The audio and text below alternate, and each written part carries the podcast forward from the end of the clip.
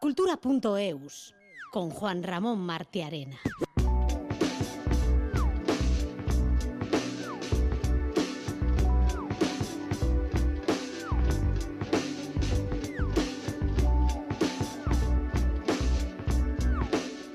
Alrededor de 200 creadores, intérpretes y técnicos locales han tomado parte en una jornada en Donostia en la que el Departamento de Cultura de la Diputación Foral y la Delegación del Gobierno en el País Vasco, en colaboración con el Ministerio de Cultura y Deportes, les han informado sobre la prestación especial por desempleo para los trabajadores y trabajadoras del sector cultural y artístico, aprobado por el Consejo de Ministros el pasado 10 de enero. También se han abordado otras cuestiones en las que se está trabajando para mejorar las condiciones laborales de los empleados y empleadas de este sector. Ese es el tema principal de hoy en Cultura.eus, en el que hablaremos, un programa en el que hablaremos, entre otros temas, del cartel de la Vuelta Ciclista al País Vasco, obra de la ilustradora navarra Maite Mutuberría, y de las jornadas de arqueología de Aranzadi, que comienzan mañana mismo en Donostia y en las que la mano de Irulegui será la principal protagonista. Hoy es el primer lunes de febrero y hablaremos de las novedades del mundo del cómic con nuestro compañero Iñaki Calvo.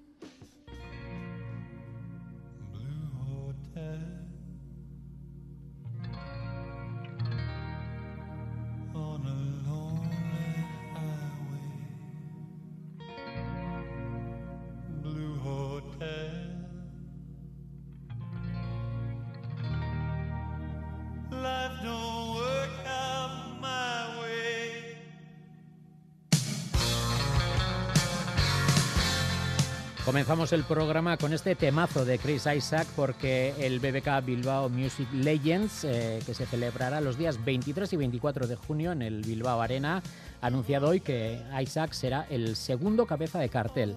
Además, a la sexta edición de este año también se unen el legendario compositor y quien fuera guitarrista líder de la banda de hard rock eh, Scorpions, Uli John Roth, la cantante y compositora de música country Nikki Lane, Willis Drummond, Vargas Blues Band y el productor y compositor estadounidense Luke Winslow King con su música ecléctica que combina el blues del delta del Mississippi, el folk y el rock and roll de raíces. Comenzamos Cultura.eus gracias a la labor técnica de Asira Paricio, la producción de Ainara Ortiz y el trabajo de todo el equipo de redacción del programa.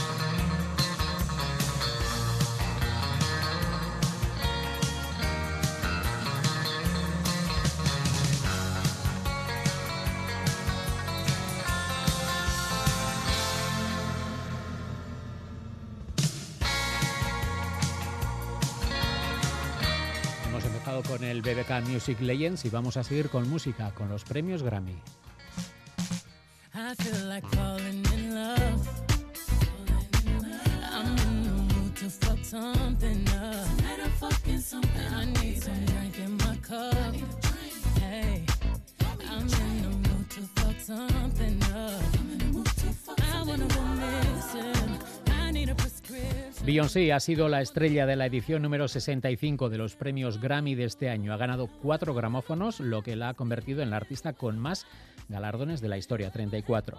Con su álbum Renaissance ha ganado cuatro de los nueve premios a los que estaba nominada, el de Mejor Canción de RB, Mejor Interpretación Tradicional de ese género, Mejor Álbum de Dance o Electrónica, por ese Renaissance, y Mejor Grabación de Música Electrónica o de Baile de la mano del Break My Soul. Por otra parte, el premio al Mejor Álbum del Año ha sido para Harry Styles y su Harry's House.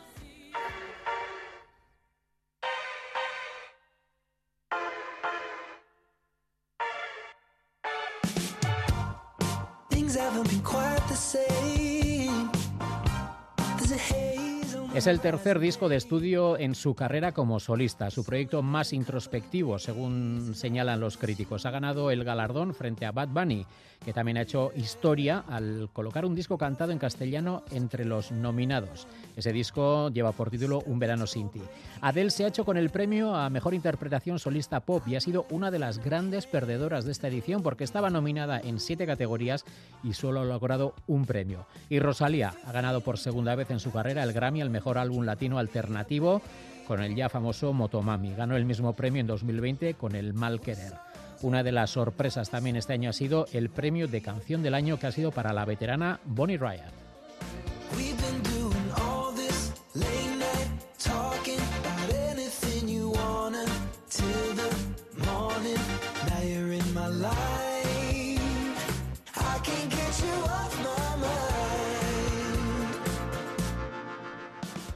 Cerca de 200 profesionales del sector de la cultura, la mitad en directo in situ en el Centro Cultural Coldo Michelena de Donostia y la otra mitad por streaming, han seguido hoy el encuentro que el Ministerio de Cultura, la Delegación del Gobierno y la Diputación de Guipúzcoa han organizado para explicar las novedades en torno al Estatuto del Artista, recientemente aprobado por el Gobierno de Pedro Sánchez.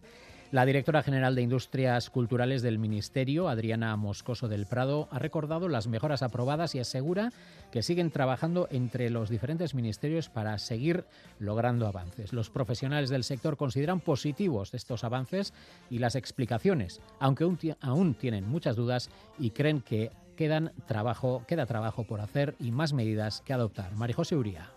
La directora de Industrias Culturales del Ministerio de Cultura, Adriana Moscoso, ha recordado que el Estatuto del Artista supone que por primera vez se crean una serie de marcos normativos específicos para la actividad cultural. En su intervención ha destacado medidas como la prestación por desempleo o el contrato de duración determinada adaptada a la intermitencia y sobre todo también se ha incorporado eh, un régimen de lo que llamamos intermitencia, es decir, una prestación eh, eh, por desempleo específica para los trabajadores de la cultura que tiene en cuenta su intermitencia a la hora de, trabajar.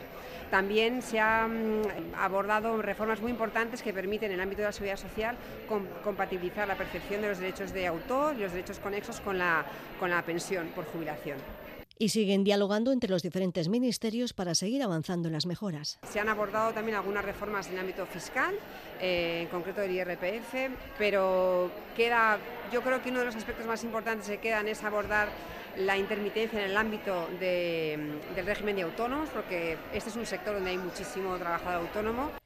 Los profesionales del sector dan la bienvenida a la nueva normativa y a las explicaciones in situ, pero explican también que el sector es muy amplio, con una amplia casuística y tienen dudas sobre cómo se les aplicará. Así, el artista Coldovica Jauregui señala, por ejemplo, que el de los artistas es el último eslabón del sector. Hablen aquí de, contratación eh, y tal, pero es que en el sector de estos plásticos hay gente que ni ha pagado porque no puede pagar nunca. Son personas aisladas. Es lo, lo más débil de toda la cadena, siguen siendo los artistas eh, plásticos. Mm, que pues bienvenido sea, lo que sea que bienvenido sea, ¿qué, vamos a decir? ¿no? no, no, no hay mucho para elegir. Desde las artes escénicas, el director Fernando Bernués recuerda la precariedad en el sector. Bueno, son muchas porque y, luego hay que ver muchas a ver qué efectos tienen también la aplicación de esas medidas, porque bueno, por ejemplo en la fiscalidad y las cotizaciones de autónomos, etcétera, por, por ejemplo hay mucho que, indagar y saber si las líneas que se han decidido van a favorecer, eh, en algunos casos está así y en otros igual empeoran situaciones, bueno, no lo sé, hay que hay que hacer un análisis. ¿En qué es donde hay que donde hay que reforzar las situaciones? En que la precariedad y la intermitencia en el, en el trabajo laboral eh, del, del sector artístico es altísima. Las mejoras son bienvenidas también para el director y guionista Neko Lasagasti, pero apunta que hay aún muchos puntos del Estatuto del Artista que están por desarrollar. Y Aispea Oenaga recuerda que es el momento de aplicar concretamente el nuevo Estatuto, las mejoras, y eso llevará su trabajo. Necesario, era una reivindicación que llevábamos años pidiendo que, se, que estas medidas se adaptasen a la realidad de los, de los artistas y de los creadores. Lo que pasa es que muchas veces las normas luego tienen que llegar a tierra y que, que se conviertan en la realidad, que es lo que hace falta ahora, pero muy interesante. El delegado del Gobierno, Denis Ichazo, y la diputada de Cultura, María José Tellería, han destacado que hay que cuidar y proteger las condiciones laborales del sector creativo y el Estatuto del Artista ha sido fruto de las reuniones entre la Administración y la sociedad civil. From one end of this town to the other and back. But no one's ever seen us, no one's ever seen us driving our Econoline van, and no one's ever heard of our band. We're the Mesopotamians. Sociedad de Ciencias Aranzadi celebra esta semana sus jornadas anuales de arqueología. Tendrán lugar en el Museo San Telmo de Donostia a partir de mañana y hasta el viernes. El próximo lunes, día 13, habrá un acto especial en el Teatro Principal para presentar el monográfico dedicado a la mano de Irulegui, principal estrella de las jornadas de este año. Ainhoa Aguirre. La vigésimo primera edición de las Jornadas de Arqueología de Aranzadi comenzará con la presentación del libro El Osua Plasencia, la ruta de los dólmenes, en el que se recogen estudios realizados en la estación megalítica por el equipo del arqueólogo Jesús Tapia. Juancho Aguirre, director de Aranzadi. Allí fue cuando hace 100 años Telesforo Aranzadi y José Mil Barandiarán estuvieron eh, investigando una importante estación dolménica, el Osua Plasencia, y él ha vuelto después de tantas décadas y ha encontrado restos de cerámicas de la edad del bronce, ha encontrado cuentas de collares, la industria del siles, han encontrado restos de la vegetación de los cultivos de la época que nos ayudan a ver cómo era un poco la situación paleoambiental. Y esto lo presentamos mañana en euskera a cargo del prehistoriador Jesús Tapia. En estas jornadas se presentará también el libro Iturri Chiquí sobre la recuperación del cargamento que llevaba una embarcación flamenca que naufragó hace 500 años en la bahía de Guetaria. Hito en la arqueología submarina de nuestra costa vasca es el yacimiento de Iturrichiqui, que lo tenemos en la bahía de Guetaria. Allí, la arqueóloga submarina, Ana Benito, ha desarrollado una labor silenciosa durante varias décadas, sumergiéndose en la bahía con toda una serie de colaboradores submarinistas y recuperó todo lo que era el cargamento de una gran nave que transportaba lingotes de cobre y también argollas de cobre y que se iba al África subtropical a comerciar con esclavos. El jueves, el periodista del país, Vicente Olaya, hará un recorrido por los hitos de la arqueología en España. Y que, con una obra muy curiosa, que le llama La costurera que encontró un tesoro cuando fue a hacer pis, nos describe con fascinación toda esa serie de grandes descubrimientos de piezas arqueológicas espectaculares que han ocurrido en el Estado a lo largo de todo un siglo. Las jornadas arqueológicas de Aranzadi concluirán con la presentación del primer libro monográfico sobre la mano de Irulegui, el mayor hallazgo arqueológico de las últimas décadas. Este mismo viernes estarán los profesores Javier Velaza, epigrafista de la Universidad de Barcelona, y Joaquín Gorrochategui, lingüista, eh, catedrático de Indoeuropeo de la Universidad del País Vasco, junto con Machín allí estarán, el director de las excavaciones arqueológicas, y darán una conferencia para todas esas personas interesadas que podrán luego realizar las preguntas a todos estos expertos. El lunes de la semana que viene y para celebrar el hallazgo de la mano de Irulegui se celebrará un acto especial en el Teatro Principal con la participación de Oreca TX, el cantante del grupo Bulego y la bailarina Amaya Elizarán.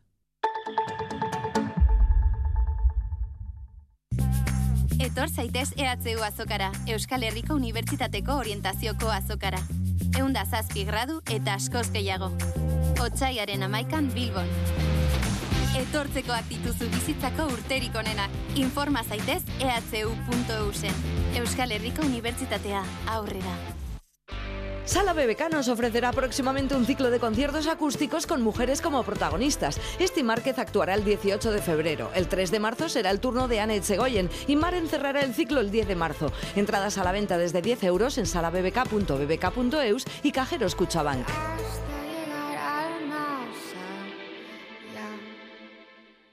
Zatozte, sartu ikastolan.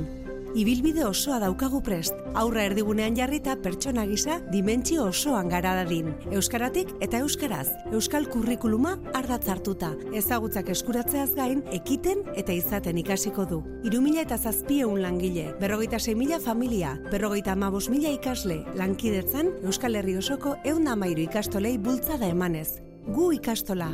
Zu? Guiard, Sorolla, Ucelay, Oteiza, Arrue, Domínguez, Menchugal. La Galería Lorenart presenta una extraordinaria exposición donde podrán adquirirse obras de los mejores artistas del siglo XX y actual. Hotel Ercilla, del 1 al 6 de febrero, Bilbao. Cultura.eus Sarea, la red vasca de teatros de Euskadi con titularidad pública, ha presentado un nuevo programa de su circuito de danza anual. Una iniciativa que este año alcanza su mayoría de edad y que tiene como objetivo dar cabida a propuestas actuales provenientes de cualquier estilo de danza y especialmente a las producciones de compañías vascas profesionales. En cultura.eus queremos conocer de qué propuestas vamos a poder disfrutar en los próximos meses en los 69 espacios escénicos repartidos por toda Euskadi. El auditorio Gezala de, Lezo es uno de, los, de esos recintos integrados en la red Sarea y Shanti Val es su director. Shanti. Arrachaldeón. Bueno, ¿cómo se presenta esta edición número 18 de Danza Circuitua que por fin va a estar libre de toda restricción sanitaria? Pues bueno, pues se presenta, yo creo que como, como los últimos años, eh, que por suerte eh, se ha organizado un circuito muy potente, con cada vez más un número mayor de pueblos y de entidades que participan y con una gran representación de, lo que es eh, en estos momentos eh, la danza vasca.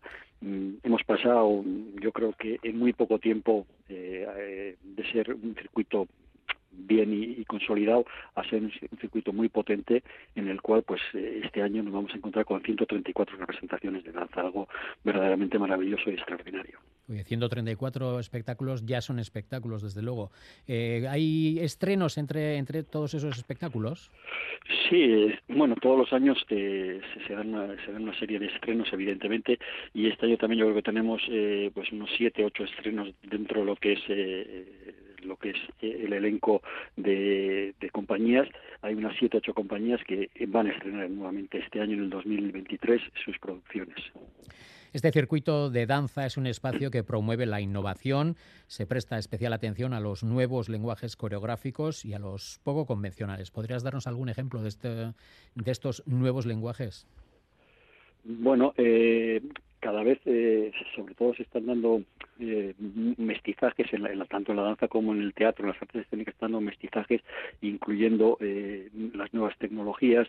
se ha pasado pues, desde la danza clásica, la neoclásica, la contemporánea, y ahora se, se, están metiendo nuevos lenguajes en el sentido de mm, aportaciones más físicas, eh, aportaciones más eh, con las nuevas tecnologías en lo que sería productos eh, en los que el vídeo o el videomapping tiene un, papel importante. las luces y dentro de la escenografía juegan también un papel muy importante que hasta hace poco era impensable gracias a las nuevas características de, de la luminotecnia que tenemos hoy en día. Entonces, los nuevos creadores que están muy al día de todas estas cosas nos ofrecen pequeñas o grandes sorpresas, depende de las ocasiones para que el público pues pueda ofrecer pueda ver solamente no solo un espectáculo de danza sino un espectáculo de danza muy completo que, que, de verdad le haga sentir eh, la pasión por la danza. Bueno, son un total de 52 las compañías eh, que participarán en el circuito este año 2023 eh, tal y como cabe suponer, pues evidentemente una mayoría aplastante, 44 proviene de Euskal Herria, pero también hay ocho grupos que vienen de fuera, eh, por ejemplo, los zaragozanos Lamov y la compañía internacional Brodas Brothers, por ejemplo. Eh, son una especie de complemento a, lo que se ofrece en Euskal Herria, es un poco abrir horizontes para, para que no solo se centre en la, en la oferta de aquí, de casa. Bueno, a ver, eh, estos son los grupos que lo que comentabas tú, eh, que los grupos que, forman lo que sería el, catálogo de compañías foráneas dentro del catálogo que hemos ofrecido. Eh, estos grupos vienen recomendados por la, Comisión de Danza que, que más o menos visualiza y contrasta las nuevas producciones. Entonces, esto es un avance de lo que la compañía de danza prevé, que es algo que tenga calidad suficiente y entidad como para, para, como para ser representado pero evidentemente independientemente de que la compañía de que la comisión de danza nos, nos aconseje un número determinado de compañías o un número determinado de espectáculos cualquier compañía estatal podría entrar si, si los programadores la incluyen dentro de lo que sería una gira una mini gira dos tres actuaciones no y bueno, pues son eh, evidentemente eh, una, mirada que desde aquí se hace para que productos que tengan una eh, entidad suficiente como para, para aportar algo a las compañías de aquí puedan ser traídas y bueno, podamos ver también qué es lo que se hace allende de nuestras fronteras. Bueno, el peso del circuito de danza dentro de la programación escénica de Sarea se ha ido consolidando, tú mismo lo decías, un circuito potente. Eh, se ha llegado al 40% en la actualidad, ¿no? de, dentro de toda la programación, el espacio dedicado a la danza. ¿A qué factores se debe este crecimiento? ¿Hay más compañías, hay más espectáculos de calle, eh, hay un interés mayor por parte del público? Bueno, yo creo que un poco a todo. Eh, el conjunto es, eh, es bastante eh, a veces caótico y a veces complicado, pero bueno, es sencillo de describir, ¿no? Si cuando el, circuito de danza comenzó en el dos- 2005 había solamente cuatro teatros que programaron danza y llegó a cinco compañías y muy pocas representaciones, eh, hoy día lo que has dicho tú son ya eh, muchos municipios, muchas compañías y muchas producciones. Tenemos, yo creo que una generación, bueno, siempre ha habido una ge- siempre ha habido eh, bailarines brillantes dentro del País Vasco yo creo que fue eh, la, la periodista la periodista Iracha que describía no hace mucho que hay más de 60, y 60 bailarines vascos en el exterior. O sea creo que, que la danza siempre ha sido una parte muy importante de, de- del- del cuerpo de este país. Y eh, evidentemente tenemos ahora pues bueno pues una generación de múltiples eh, posicionamientos, eh, visiones de bailarines y coreógrafas eh, muy jóvenes que nos están ofreciendo una multitud de espectáculos que bueno que, que yo creo que, que pueden perfectamente sintonizar con los públicos más diferentes. Yo creo que es una suerte de, de país que podamos tener tanta gente dedicada a la danza y al mismo tiempo un circuito tan amplio que pueda eh, que pueda permitir no solamente allí donde esté, sino en el pueblo al lado, en el siguiente o en el siguiente ver, o sea, que no está limitado a las capitales, sino que es al mismo eh, como decíamos, un circuito, un circuito que representa muchos eh, municipios, muchos teatros, para que allá eh, donde haya un mínimo interés por la danza se pueda esta consolidar mínimamente. Oye, lo, dice- lo decías tú, ¿no? Eh, mucha gente ba- bailando en Euskal Herria y en el extranjero, un circuito potente, pero nos ha llamado la atención que solo 6 de cada 10 teatros de Sarea programan danza. ¿Eso a qué se debe? ¿Hay alguna limitación logística o hay algún, alguna otra razón? Bueno, eh, no sabría decirte, habría que analizar los datos, pero evidentemente las características de la danza también requieren que el espacio escénico tenga también unas características diferentes. Quiero decir que con tres metros y medio de altura eh, se pueden programar eh, eh, espectáculos de- teatrales eh, múltiples, pero ninguno de circo. Y de danza, depende cuál sea la, la extensión del escenario. eh, cuando tú y yo damos cuatro pasos en el escenario, damos cuatro pasos y nos recorremos cuatro metros.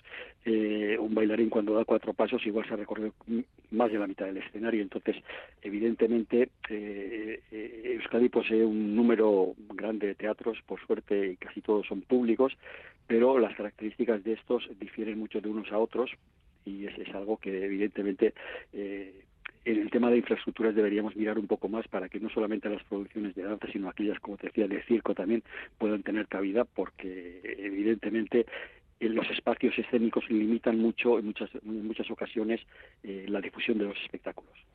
Eh, como decimos, cumple 18 años este circuito de danza. En estas casi dos décadas, ¿se puede percibir algún cambio en las tendencias artísticas o los tipos de montaje? ¿Hay, ¿Ha habido una especie, alguna evolución que, pueda, mm, que pueda destacarse?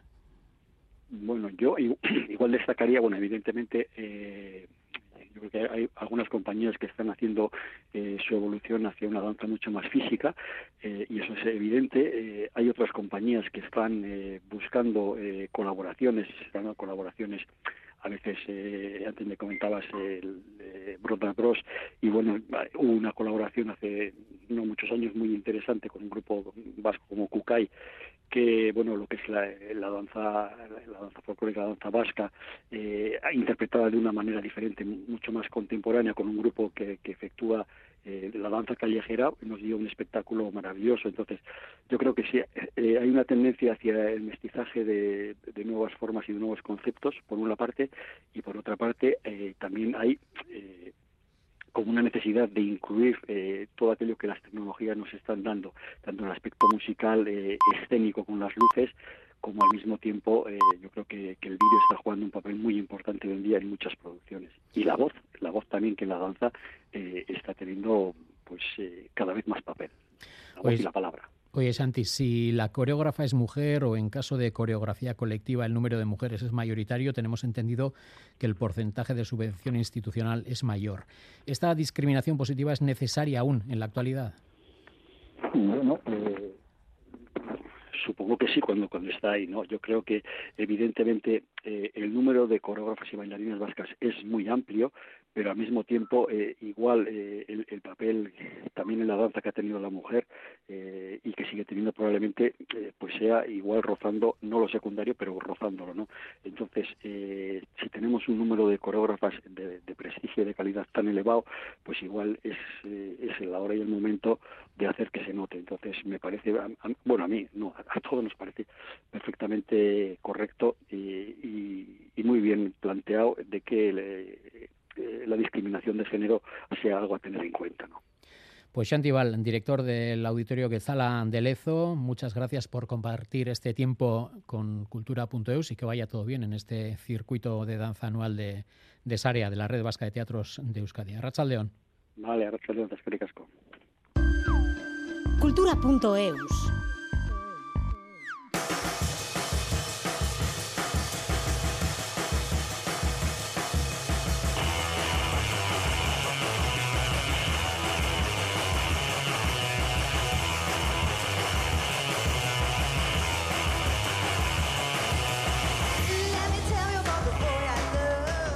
Ya está en marcha la cuarta edición de Comic y Boom, las jornadas de cómic e ilustración social de Ansoain. Hasta el 19 de febrero han organizado todo tipo de actividades en torno al cómic social, encuentros con autores, talleres, proyecciones, clubs de lectura y exposiciones por las que pasarán autores como Expray, Susana Martín, Javier Traité o Shu Otero, entre otros muchos. Tiene todos los detalles Itziar Lumbreras.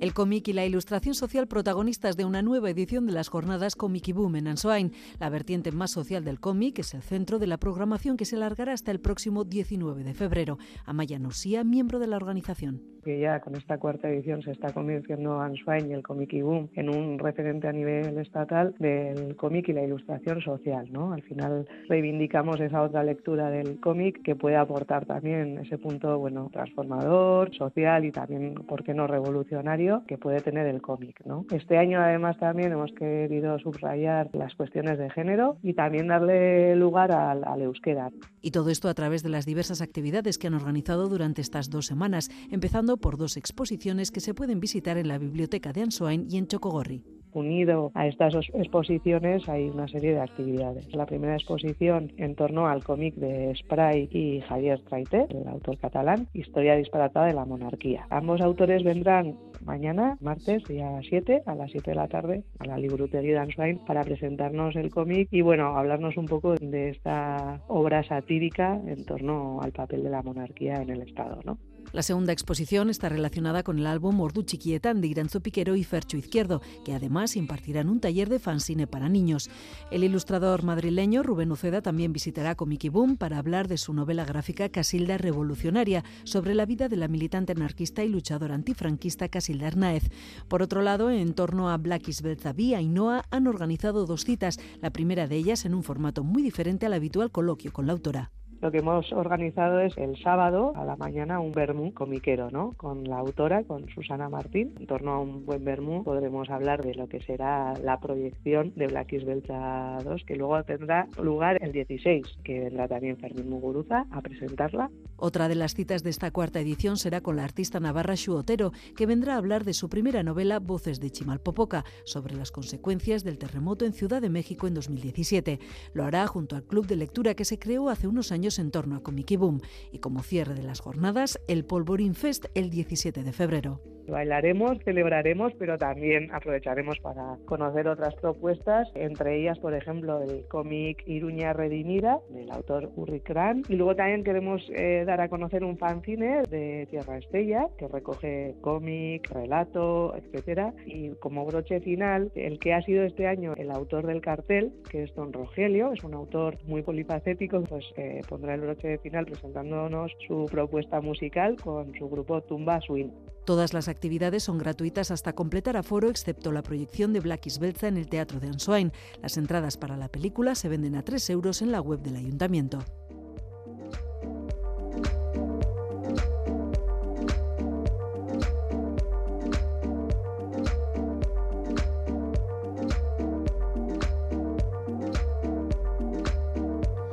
Y del cómic y boom de Anne nos vamos a Bilbao a hablar de música de Chistú.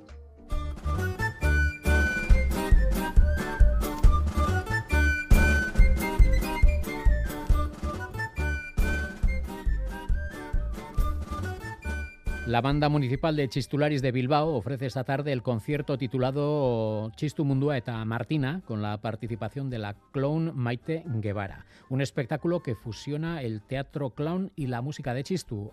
Además de los miembros de la banda, también participan los músicos Eriz Pérez a la guitarra y Gorka Escuariaza al bajo. El, el concierto, dirigido a todo tipo de público, comenzará a las 7 de la tarde en el Palacio Escalduna. Mailo Driozola. Es la primera vez que la banda municipal de Chistularis invita a escena a Maite Guevara, reconocida actriz, física y payasa. En esta ocasión se aunan música y clown con el objetivo de ofrecer un espectáculo diferente y divertido al público bilbaíno. El resultado del trabajo realizado se verá esta tarde en el Palacio Euskalduna. Idoia Careaga, segunda voz de Chistu en la banda municipal, nos cuenta cómo van los ensayos. Hemos hecho dos ensayos, entonces por ahora la verdad que la sensación es, pero que muy buena. La verdad es que con Maite Guevara es muy fácil trabajar porque es una actriz, o sea, de muchísima fuerza. Los miembros de la banda de Chistularis han analizado la forma de trabajar de Maite Guevara para poder elegir un repertorio adecuado. Han trabajado conjuntamente con ella el guion y han preparado una combinación de obras tradicionales y modernas. El concierto cuenta con tres partes. En la primera, Maite actuará con viribilquetas, tamborinos, fandango zarra o con la viribilqueta Goiburu como fondo. En la segunda parte entran en escena los músicos invitados, Eriz Pérez con la guitarra y Gorka Escauriaza con el bajo. Y hacemos un repertorio eh, que va a ser habaneras, contrapases, jotas, viribilquetas, espatadanchas, o sea, un ritmo, podríamos decir ritmos tradicionales nuestros, acompañando a la banda, el bajista y el guitarra, además de Maite Guevara.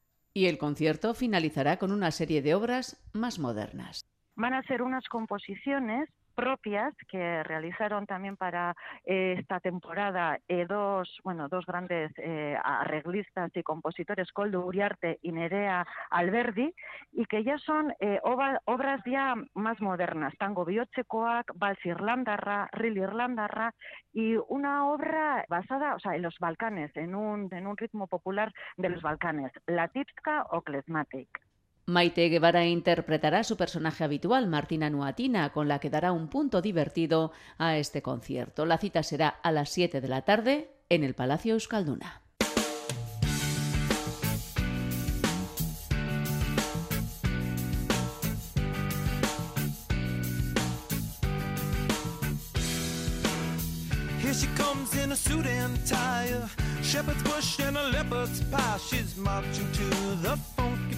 Of James Brown and his dancing feet are gonna set your fish on fire. A pistol whipping of desire. So please do not resist your fate. I'll pick you up. Yes, it's a day. La de este año es la quinta edición en la que el cartel de la Itzulia, la prueba ciclista que comenzará en Gasteiz el 3 de abril, cuenta con un cartel creado por el ganador del Premio Euskadi de Ilustración del año pasado. Este año Maite Mutuberría, la ilustradora navarra, se ha encargado de esta tarea artístico-deportiva, con un diseño que bebe de los primeros carteles de la prueba de hace casi 100 años y de la mitología griega, con un paralelismo con la historia de Sísifo. y Zabala.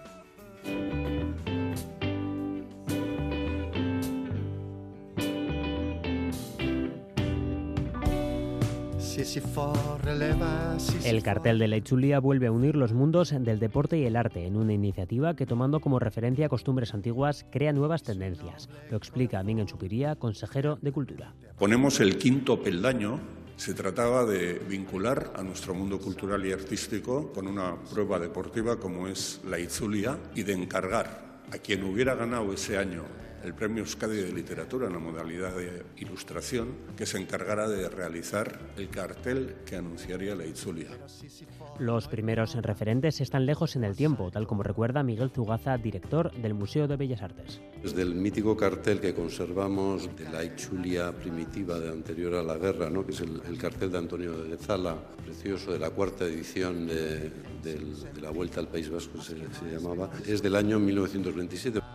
El Museo Bilbaíno acoge también los carteles previos de Yolanda Mosquera, Asisco Urmeneta, Miren Asiain y Javier de Isusi y hará lo propio con el cartel de Maite Mutuberría, que para su obra ha tomado como referencia aquellos carteles de la primera mitad del siglo XX. Bai murgildu naiz nolabait, hogeigarren mende hasieran, ez, e, itzuliaren sorreraren garaian, eta ba, plazerez begiratu ditut orduko margolanak. Gustatu zait ikaragarri nola e, forma, tonu eta modu estilizatu hoietatik ikasi al nuen zerbait, ez? Eta prozesuaren zati ederrenetarikoa izan da hori. El cartel de Maite Mutuberría está presidido por una gran rueda. Sus radios conforman puntos de fuga que sugieren profundidad y dinamismo y al mismo tiempo el círculo de esta rueda es una improbable carretera donde están una decena de ciclistas. Todos van en la misma dirección pero en diferentes partes del trayecto, por lo que algunos van cuesta abajo y otros cuesta arriba, recreando esa idea de lo cíclico. Nahi islatu txirrindulariek lasterketan egiten duten ahalegin itzela. Iruditu zitzaidan, ba, gurpil handi horren barruan txirrindularia zela sisifo, ez? Arkaitzarekin bezala bultzatzen du bizikleta gailurrean gora, berriz ere aranera jeisteko itzulinguru etengabe batean. La rueda se sitúa sobre un fondo verde claro, es el tono que capitaliza el cartel, pero Mutuberría aporta también más significados cromáticos. Diseinuari dagokionez, ba, erabili ditut itzuliak berezko dituen koloreak, berde, gorri eta txuria, pixka bat biziagotuz, ba, lasterketa egunetan inguruan bizi den giro alaia iradokitzeko. Eta kolore hoiei gehitu diet horia, mailotaren hori deigarri hori ez. La Itzulia comenzará a principios de abril. Este cartel, diseñado por Maite Mutuberría, será su carta de presentación y el diseño original se incorpora a la colección del Museo de Bellas Artes de Bilbao.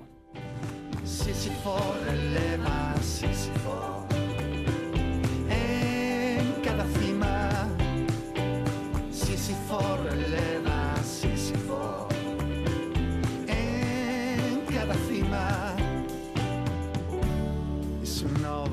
Corazón eternamente. Y vamos eh, de Bilbao, del Bellas Artes, a Gasteiz a hablar de una nueva iniciativa cultural.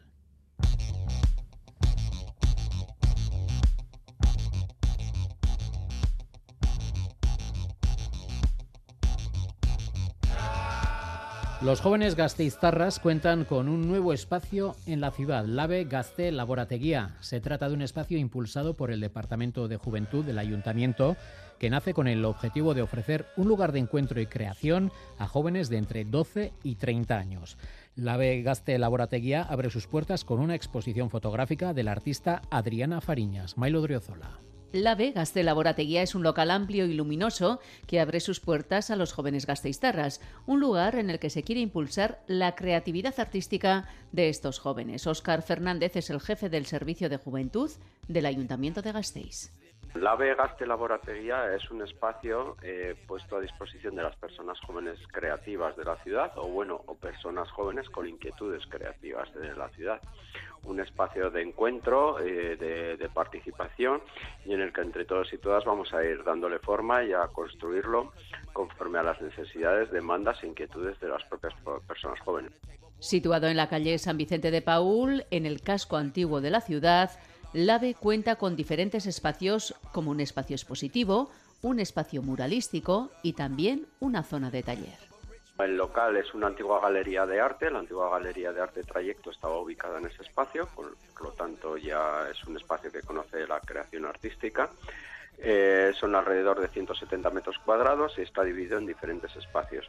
Un espacio expositivo en el que bueno, estamos abiertos a cualquier tipo de disciplinas expositivas, un espacio de taller o de creación, un espacio de multidisciplinar eh, que puede servir para pequeñas actividades en formato taller o actividades en formato conferencia, debate, reunión Ahora toca que estos espacios se llenen de contenido y de jóvenes con inquietudes y proyectos artísticos. Desde el Departamento de Juventud abren la puerta a colaboraciones con diferentes colectivos culturales de la ciudad para dar forma a este espacio. De momento, trabajan en colaboración con ZAS. Ahora mismo estamos colaborando activamente con ZAS, Cultura del Cartea, que son con las personas que con las que estamos llevando en parte cogestionando ahora mismo el espacio, pero estamos abiertos a cualquier tipo de agentes culturales de, de la ciudad, especialmente dirigidos a las, hacia las personas jóvenes. La B contará con una programación continuada. De momento, se puede ver en el espacio expositivo la exposición fotográfica In My Mind de la fotógrafa Adriana Fariñas. Cultura.eus.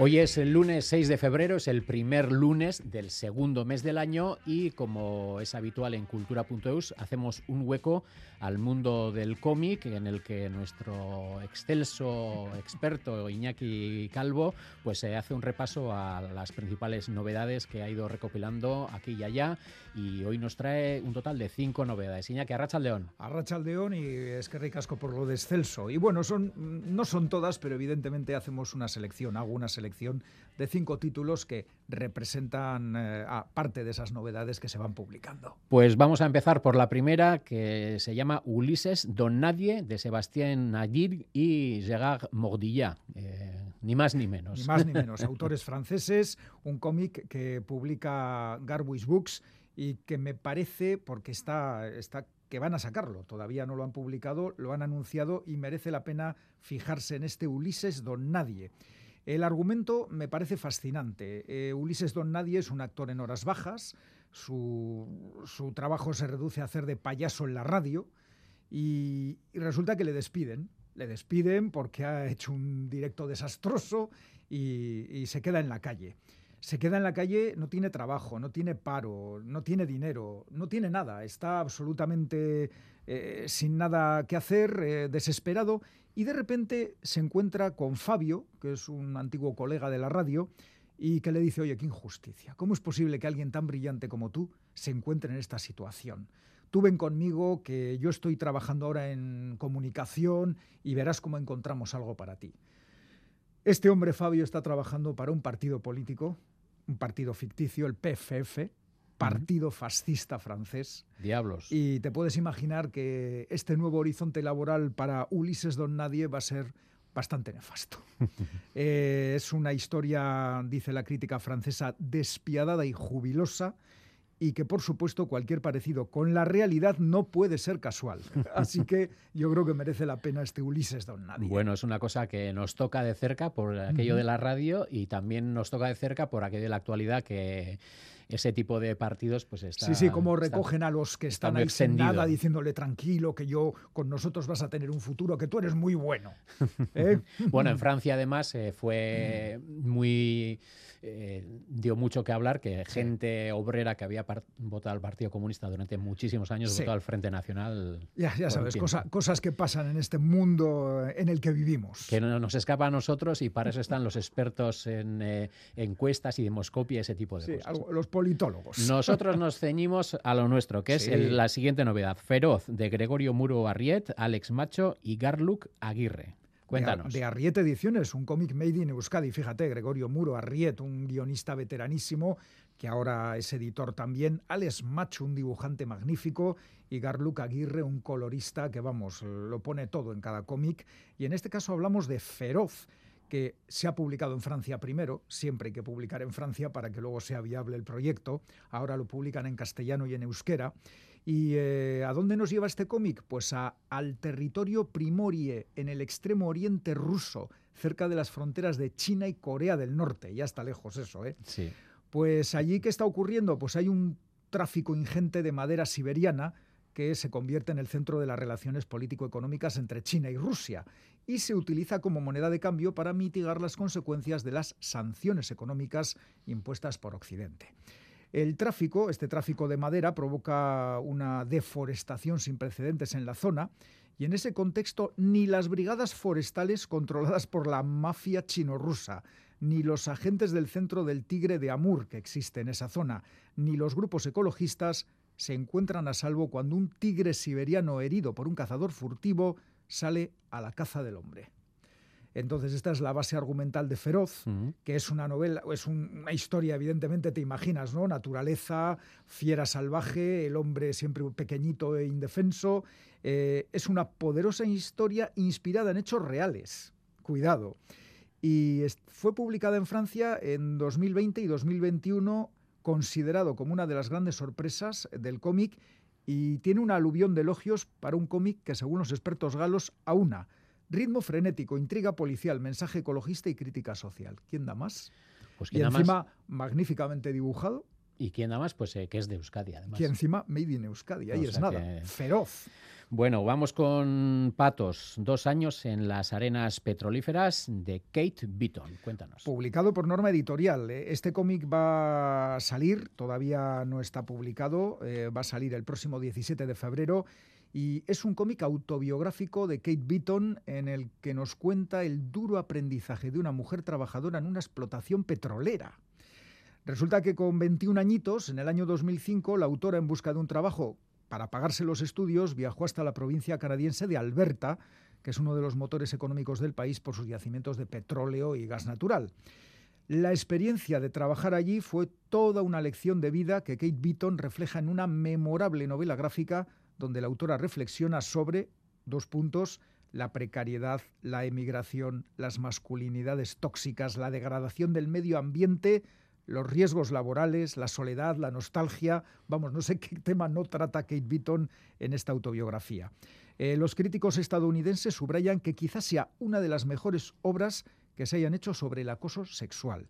El año pasado este cómic recibió el espaldarazo del expresidente Barack Obama, que lo incluyó entre sus libros favoritos, y decir, pues eso, que Patos, dos años en las arenas petrolíferas, saldrá a la venta el próximo 17 de febrero. Hay que estar muy atentos para pillarlo. Bueno, todos esos temas que, trata Beaton, eh, pues bueno, se darán en la, mm, esa explotación petrolífera, pero por desgracia se dan en muchos ámbitos laborales. Ella, ella lo, sufrió, lo vivió allí y lo cuenta. Y no creo que sea tampoco muy importante el espaldarazo de Obama para si una obra es buena, es buena y ya está. Bueno, ya sabes, en Estados Obama Unidos diga viste, viste, mucho esto. Sí, sí, la gente además, eh, ah, ¿qué tiene Obama en su playlist? ¿Qué ha oído este mes? Y la gente pues, eh, escucha esas cosas, pero no nos vamos a meter en berenjenales. Porque, no, pero bueno, New Yorker, New York Times lo recomiendan entre las lecturas. Eso quizá es más, eso es quizá más eh, que, la recomendación de Obama. Vamos con, eh, con otra novedad más. Fahrenheit 451, un título ya que se nos hace súper conocido, de Víctor Santos. Pues sí, publicado por Planeta, que es una editorial que está dedicándose a publicar mucho cómic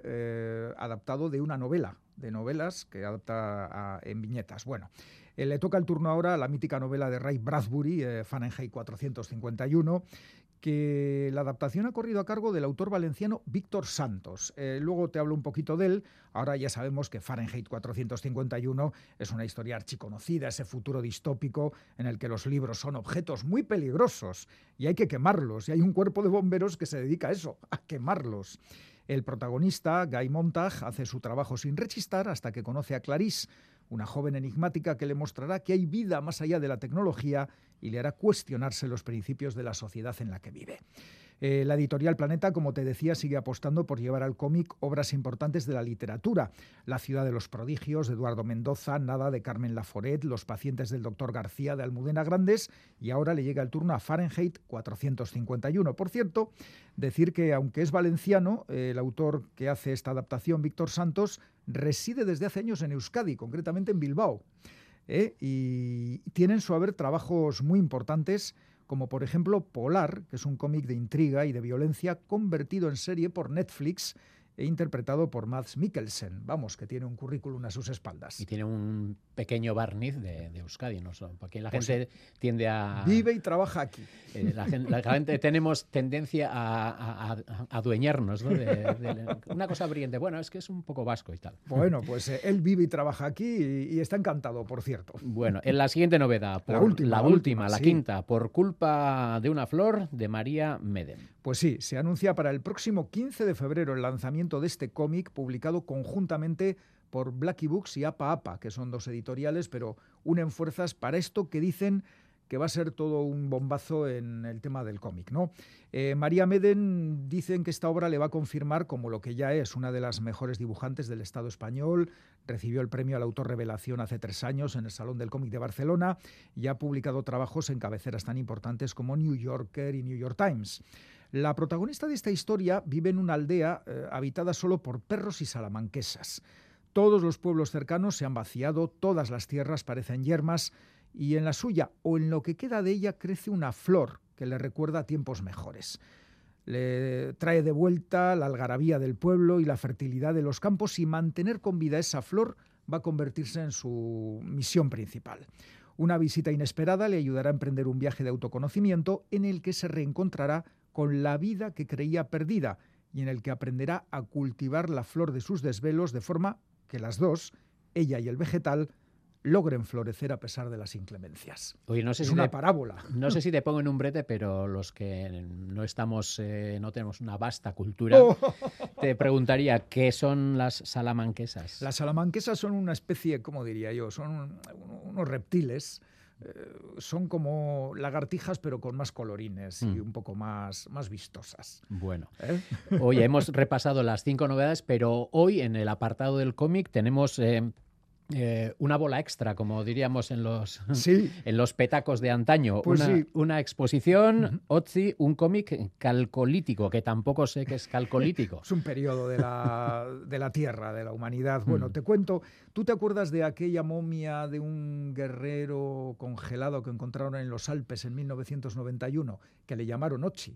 Precisamente. Me suena, pero vagamente. Bueno, pues eh, eh, a raíz de ese hallazgo, eh, dos autores vascos, Miquel Begoña e Iñaquet, hicieron el cómic Ochi, y, eh, que es una recreación de la vida y el tiempo que le tocó vivir a, a ese personaje, que es como se llamó al cuerpo momificado de 5.000 años de antigüedad.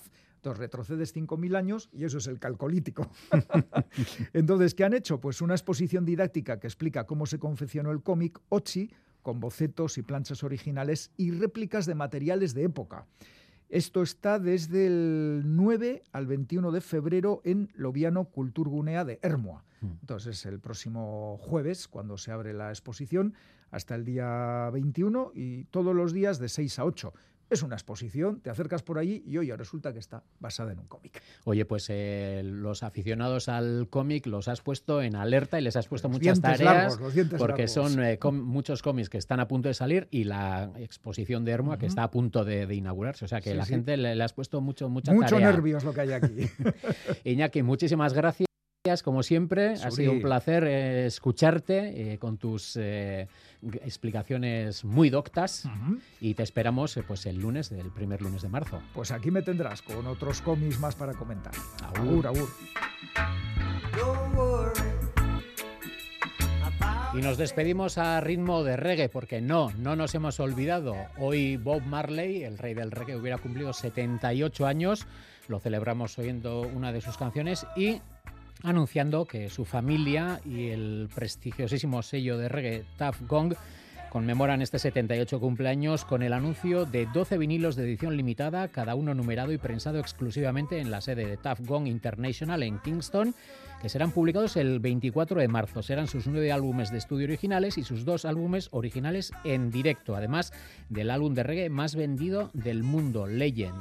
Además, Catch a Fire, inicialmente grabado por los Wailers en Jamaica y finalmente lanzado como overdubs y una mezcla supervisada por el fundador de Island, Chris Blackwell, en la sede del sello de Londres, solo estará disponible en su versión original grabada en Jamaica. Con Bob Marley les dejamos, volvemos mañana, que pasen una feliz tarde. A alright.